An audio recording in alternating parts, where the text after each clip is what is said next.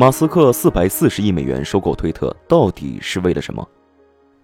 近两日，世界首富特斯拉创始人马斯克花四百四十亿美元收购推特的消息，引发了圈内人的热议。其实，马斯克收购推特不是突然之举，在此之前，马斯克就在二级市场通过股票收购的形式大量抢购推特股票。推特董事长为了阻止其收购行为，甚至推出了毒丸计划。如果马斯克的股份比例达到百分之十五，将触发毒丸计划。推特的其他股东有权低价购买新发行的股票，以期摊薄马斯克的股权比例。但读完计划并未实行，推特董事会可能是考虑到推特目前的运营情况和财报数据并不理想，加上马斯克给的估值溢价较高，最终还是决定接受埃隆·马斯克的收购协议，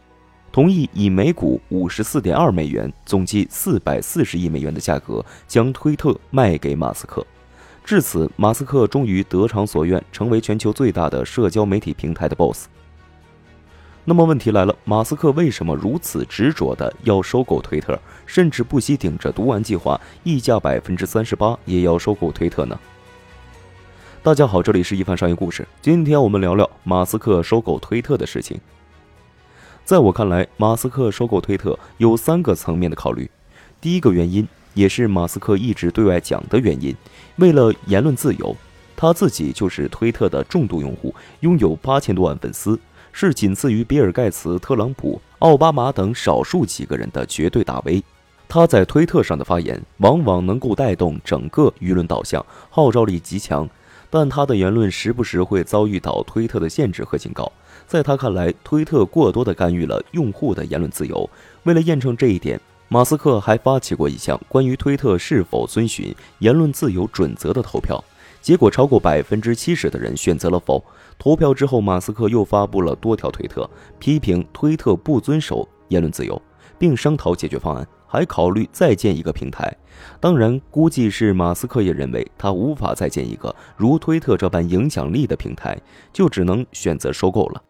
当然，为了言论自由的理由，在我看来有点是扯淡。自由是相对的，任何一个观点、言论，如果毫无审核的发布，必然谣言满天飞。所谓的互联网平等也是相对的，如果没有流量的支持，你说再多也没有人看到。如果一定说马斯克是为了言论自由，那他也是为他自己以及他所代表的利益集团的言论自由吧。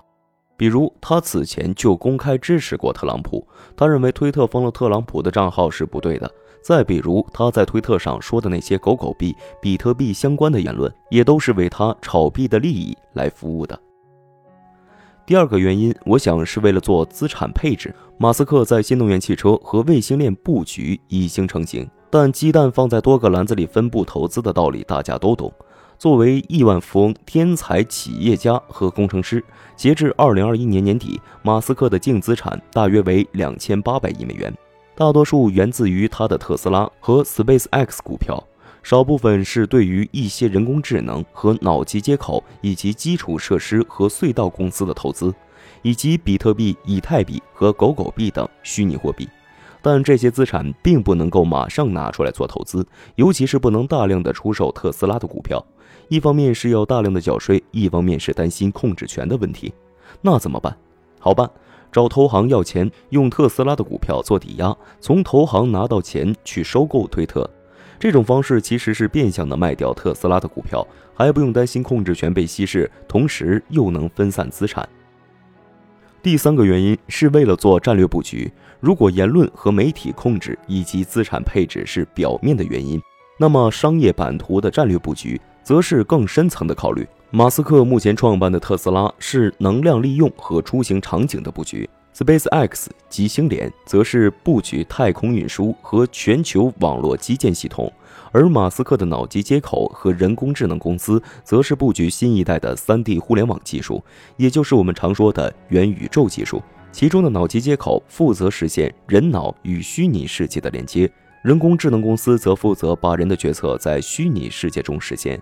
推特作为全球目前对实时信息反应最快、用户空间分布最广的应用，则能够实现人与人的连接、人与世界的连接，是具体的落地应用。这些布局统筹在一起，你会发现，马斯克在布局一个宏大的全球未来场景。他将拥有全球覆盖范围最广泛、最快速的地球局域网，拥有最多出行场景和应用，拥有最大的 3D 互联网基础设施。而推特不仅仅代表着链接，更代表着海量的 C 端用户。无论它的远景战略布局，还是近期的商业规划，推特对于其商业版图的补充都是利大于弊的。